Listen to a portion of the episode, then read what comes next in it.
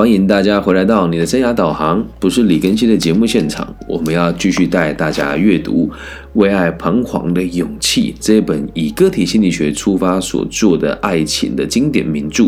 那我们选用了这个教材呢，是在台湾地区由这个就近出版社出版，然后案件一郎所著，叶小燕老师翻译的这个版本。那我们今天题目呢，呃，定定的这个。名称哦，叫做“你爱的只是你自己”。来到了这个 EP 第七集，那我们今天取材的内容呢，是来自于本书的第一章节里面的末段。那我们就开始讲述今天的内容喽。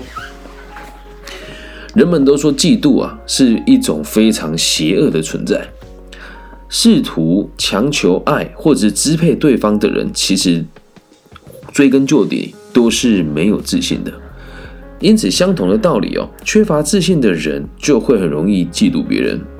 某一个哲学家叫三木清哦，他说嫉妒是与恶魔相称的属性，并且说了下列这段话：不管是什么情感，表现的天真无邪的时候，就会有一种莫名其妙的美感。然而，嫉妒之中并没有所谓的天真无邪。那这个三木哲学家说，相对于可以是纯净无瑕的爱，嫉妒总是阴险狡诈的。这里希望各位注意的事情是，三木并没有说爱就是纯净无瑕，爱可以很纯粹，但并不表示只要维持原原貌就可以纯粹且干净。另一方面哦，嫉妒总是阴险暗晦的。山木对其他的情感的表现也提出好一点的这个论述，但唯独嫉妒的这件事情，完全都只有负面的说法。那这里我们先解释一下这个，等一下后面的嫉妒是什么意思哦？你简单来想，就是觉得别人拥有的比自己多，你就不开心，就叫做嫉妒。这个章节是我反复读了好几次哦。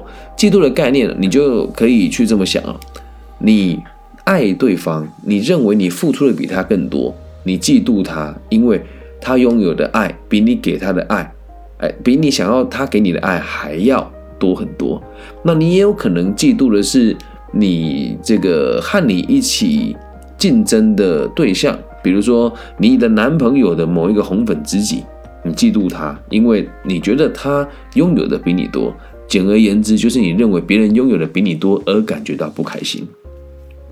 那为什么讲爱要谈到嫉妒哦？爱和嫉妒的共通点哦，相较于其他任何一种情感而言，这两者都是谋略式的，而且是更有持续性的。那是为什么讲谋略式啊？这边我跟大家解释一下，在个体心理学角度，人的烦恼只有三种：工作、交友跟爱情。而爱情被摆在最后面的原因，是因为它是难度最高的。既然难度高，我们就必须得详加规划。那什么叫持续性呢？更有持续性的意思是什么呢？你爱一个人的这种感觉哦，如果是真爱，就会持续很久。那如果你只是馋对方的身体，或者你只是认为和对方有这个短暂性的互相吸引，这不叫爱，这个叫激情哦。而我们再三强调，书里面所讲的爱，是真的发自内心的希望对方过得更好，并且愿意与他共荣一辈子的，这个才叫做是爱。那一旦参加了某一些持续不断的谋略式的状况来讲，爱就无法绝对纯粹。所以不长久的情感或许不会折磨人，但是长久的爱与嫉妒会让人让人痛苦。这句话讲的很经典哦。不长久的情感或许更不会折磨人，还有爱绝对无法保持纯粹。其实啊，这边我就回想到那天一个朋友问我。说我对我的男朋友很好，也是期待他可以对我更好啊。老师，那我这样对待爱就是不纯粹的吗？所以你不要去想说什么啊。虽然说我们都在提倡爱就是要丰盈自己之后就去饱满别人，且不求回报。但是如果真的非常单纯到不求回报的话，那你出家算了，你就不会有爱人跟被爱的这种烦恼了嘛。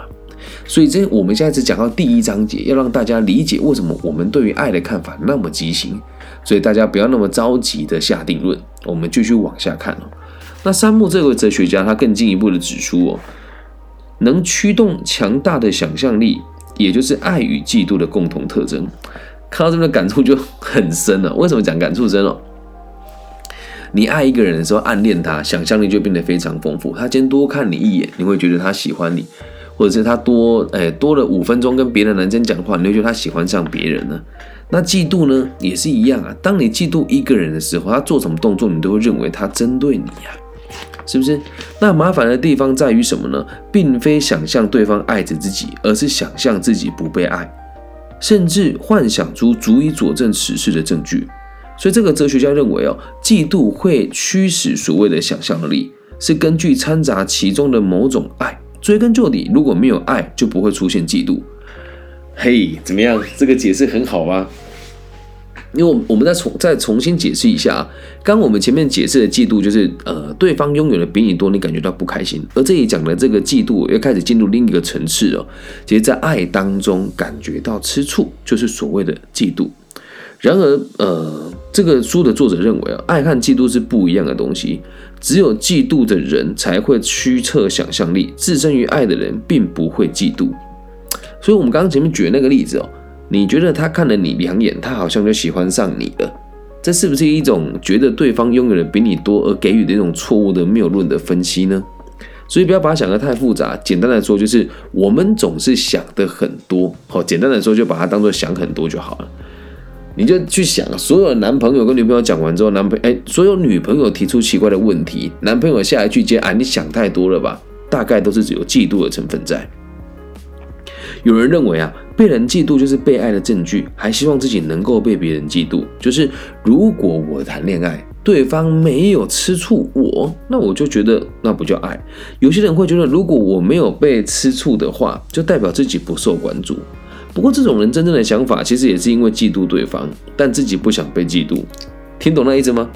我想要让我的对方吃醋，但我却不想对方对我吃醋，有趣吧？也就像，就是我们常常会讲那种脑袋不清楚的女朋友，就常常做这种事情。所以有的人会说，没有吃醋就不觉得被爱，会将自己吃醋对方当做一个正当化的行为，这都是错误的。那有的人更奇怪，他会喜欢监视对方的行动，而随时随地都要说：“哎，你要告诉我回报你的行程。”那台湾有个 A P P 蛮变态，叫冰棒。然后这个 A P P 变态在什么地方呢？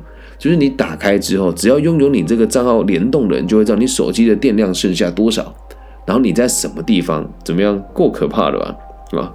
那监视对方行动哦，只会把对方的关系跟你逼进死胡同，不会往更好的方向发展。而持续受到监视，也不可能觉得开心呢。所以山木说，这个哲学家说，嫉妒哦是出门闲逛不顾家，总是忙个不停。意思是心存嫉妒的人会不断寻找着足以嫉妒的题材，永无宁日。其实，在我年轻的时候，在马祖服役哦，我就会很要求我的女朋友在做什么之前都传讯息给我。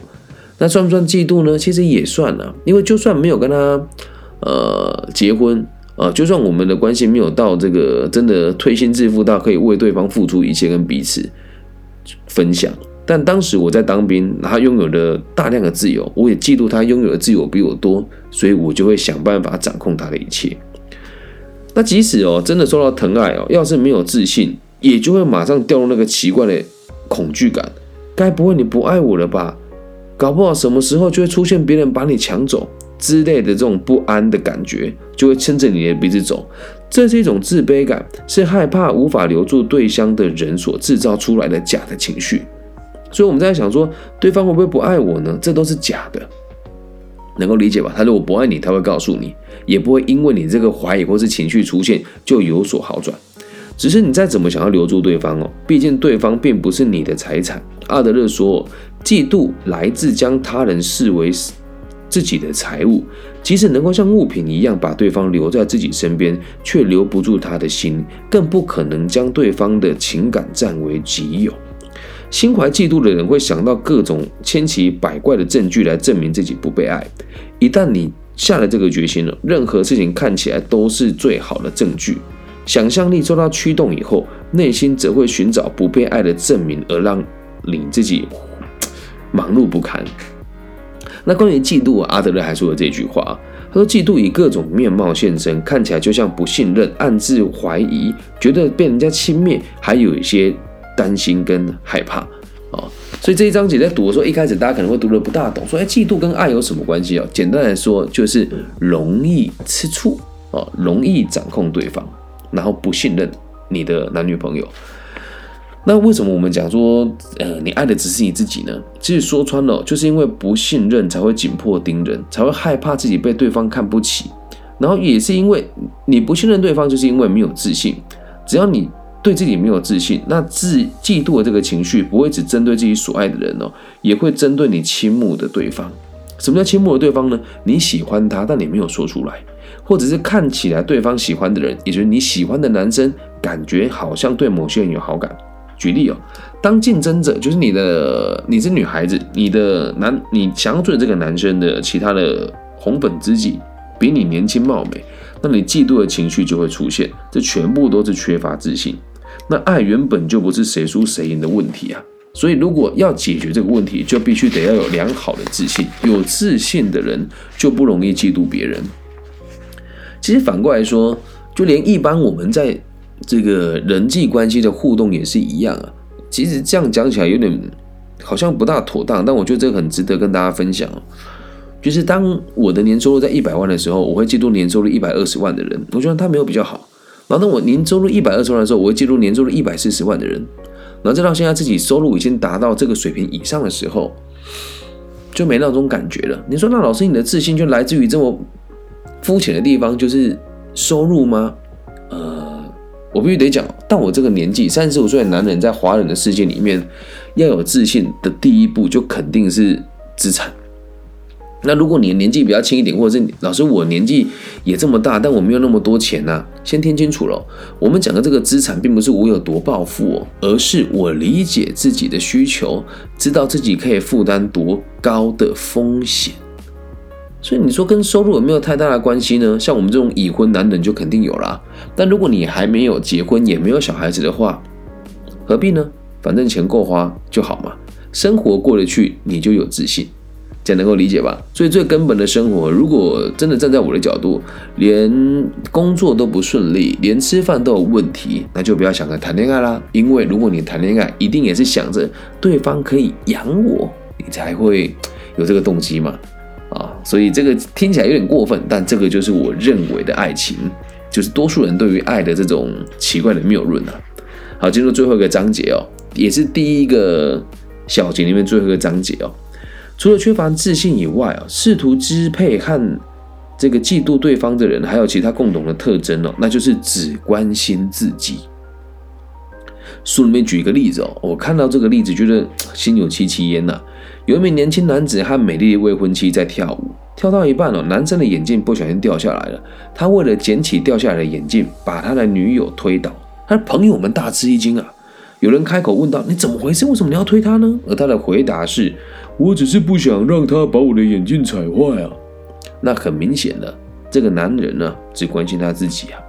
那介绍这段小故事的阿德勒说，应该可以知道这名年轻人还没准备好要结婚哦，这是摘录于他的经典名著《自卑与生活》当中。此外，阿德勒博士也在其中一本著作提到，约会迟到却没有合理解释的恋人，往往不可信任。阿德勒博士这么说：，约会迟到这种行为所。所表现出来啊，就是所谓的迟疑的态度，认为是因为想到如果等一下见面，对方不知道会怎么样，别人怎么看待我的穿着，或者是约会的时候，我应该不会被对方嫌弃吧？这种迟疑你才会迟到。但是书里面的作者说他不认为是这个样子啊，迟到不是因为有顾虑，而是心思不在这件事情呢。他说。这样子的人，除了自己之外，他对别人都漠不关心。如果真的把对方放在心上，你就绝对不会约，绝对不会约会迟到。哎，讲这句话蛮有道理的哦。所以你去想一想，你约会会迟到吗？我就开始回想我的过去的种种，我的约会几乎是不迟到的，因为很雀跃啊。那你说我真的有把对方放在心上吗？其实也没有。年轻的时候约会背后都有一层肉体上的欲望的拉扯啊。那也是真的，我对某些事情很有执念呢，所以这只是跟大家举个例哦。如果你连约会你喜欢的人都可以迟到，代表你根本就不喜欢他。这种人多不多？只是相当多。所以另外一个专家弗洛姆，呃，这个另外一位心理学家，他说了下面这一段话：假设有一位女士说她很喜欢花，但忘了给花浇水，如此看来，我们应该不相信她对花的爱吧？所谓的爱是。对所爱个体的生命或是成长积极的给予关切。如果缺乏这份积极的关心与照料，爱就不存在。所以嘴上说着爱花的人，如果忘记给花浇水，任何人看到了都会因为他的照顾不周而抱持着“你真的爱花吗”的这个疑问。同样的，不论你口中说着说我多爱着我喜欢的人，却只考虑到你自己的事情，对于情人完全没有任何的关怀与照料的话，那你真的很难相信你是爱着对方的。所以这里我举个例子哦，我就常常会去协调说，我的老公说跟我结婚，然后要我好好的跟他去他家帮忙，帮他带小孩，他只想到他自己啊。这种老公你敢嫁？不好吧，对吧？然后也有也有遇过那个要结婚之前，男朋友跟我讲说，男生啊跟我说，我我的老婆跟我说，就是如果要结婚的话，就不准去海外，可是叫我不要去海外，又要我买栋房子给他，不然就不跟我结婚。这种人你敢娶吧？他也只考虑到他自己啊。然后甚至有的已经是夫妻了。这我的朋友男生啊，跟他老婆一起合伙，然后男生忙了所有的事情，然后老婆呢每天在外面喝下午茶啦，然后参加社团啦，哦，然后打电话聊一些无关紧要的事情啊，然后看她老公就说：“哎，啊你事情怎么没有做完？”嗯，那其实这这个也都只是想到你自己啊。你有没有想过，这个事业是你们两个共通的啊？所以这样子类似的状况其实很常见。可是哦，最遗憾的事情是，我们都很难摆脱这个奇怪的认知。呃，有一句俗话说得好，叫“人不为己，天诛地灭”。但其实这个解释是错的哦。这个真正的说法叫“人不为己”，这个“为”就是修为自己嘛。所以并不是为了自己而着想，而是为了修为自己而存在。可是大部分的人都非常的自私。因此，大部分的人也都不懂爱。所以，我们来聊一聊大部分对于爱情的这个有问题的朋友的问题到底在哪里？有点老舍。大部分对于爱情有问题的朋友的问题在哪里哦？我们这本书带到现在的这个读书会，目前为止，我们看的各种不同恋爱不顺遂的例子，然后梦想着某某个人会有个完美的邂逅，或者是与对方坠入爱河的人。或许会因为恋爱的严苛与艰难而感觉一片黑暗，但如果不肯好好面对喜欢的人，即使真的跟谁交往了，也很不容易建立良好的关系。所以你要知道，谈恋爱只是建立一段非常绵密且对于彼此都很感动的关系而已。简单的说，就是建立一段良好的绵密的关系。而大部分人在讲爱的时候，都不是这么想，想的都是我要跟他有一段激情，呃，我要这个飞上枝头当凤凰，哦，我需要对方照顾我，哦，我不希望初二回娘家。所以很多人结了婚之后，也不懂得什么是爱啊。那害怕直接面对这种现实的人哦，对于恋爱往往是犹犹豫的，是迟疑的。一旦发生任何问题，或许就会想要归咎于对方。所以为什么在台湾有这么多人不愿意结婚？原因也在这个地方啊！我还不知道要不要结婚呢？没有啊，就不想负责嘛。这有人会问了，老师，那一定只有结婚才叫做爱吗？其实也不一定啊。两个人条件谈好了，彼此的需求都知道了，爱的方法很多元嘛。所以哦，说到底哦，这都是生活形态的问题。有人会说生活风格了哦。并不是只要有了邂逅的对象，爱情就可以顺利进行。至于对象是谁哦，也都不是什么大问题啊。害怕恋情不顺遂的人哦，既不打算拥有自信心，也只关心他自己。所以，关于自己想谈恋爱的对象，还有与对方的关系应该有的样貌，如果不能彻底改变我们的生活风格，即使换了一个对象，你的问题还是一样会继续发生。所以，一般人谈恋爱不顺遂的问题在什么地方？就是你根本就只爱你自己呀，这样能够理解吗？前面举了这么多的例子，让大家知道为什么大家的恋爱不顺利。说穿了，你只在意自己被在乎多少，而从来都没有想过要给对方什么。你只在意我想要被呵护，而你却从来都不付出，懂吧？我做这一集的时候，我还记得，呃，看这个书啊，其实两年前了。有一个男生，他在做这个生涯规划的时候，哭着跟我讲说：“我为我的女朋友牺牲了一切啊，我我没有去美国读书啊，为了留在台湾，我牺牲了多少啊？我我去了美国一个月之后我就回来了。我当下其实当时的我咨询的能力还没有那么的全面，我就跟他讲说：兄弟，不要为自己找借口，在美国肯定是混不下去啊！不要拿你的未婚妻当借口跟理由。我当下跟他讲说要翻脸了，然后那一次他给我的咨询都打一分，但是两年哎一年前去年的时候。他传讯息跟我说：“老师真的很谢谢你。”我说：“哎，吓到我，本以为他要对我做什么事情。”他说：“因为就是我现在跟我的那时候的女朋友分手了，然后我检讨了很多事情，然后非常感谢老师，是因为我本来也觉得我跟我女朋友不会再联再联系，然后分手了之后，他有一天传一集你的节目给我听，就是爱要丰盈自己之后再饱满别人，我才发现你讲的是正确的。”我说说你现在懂爱了吗？他说嗯，我觉得我现在是懂爱的了，所以我暂时不打算谈恋爱。我说成长很多诶，为什么？他说因为我想要好好的去美国把书读完，回到台湾之后再来想一想要不要再跟他好好的相处。对我过去确实是拿他当借口，我只爱我自己。但一个男人或是一个女人，一个独立的个体要承认这么一件事情，都是很困难的。这样了解吗？那至于后面要教大家怎么谈恋爱哦，其实我们会讲得更深入。在下个章节要讨论的是 结婚与育儿的困难。那为什么这里要讲到结婚呢？记住啊，真爱不一定要有婚姻，但如果要走入婚姻，就一定要有真爱。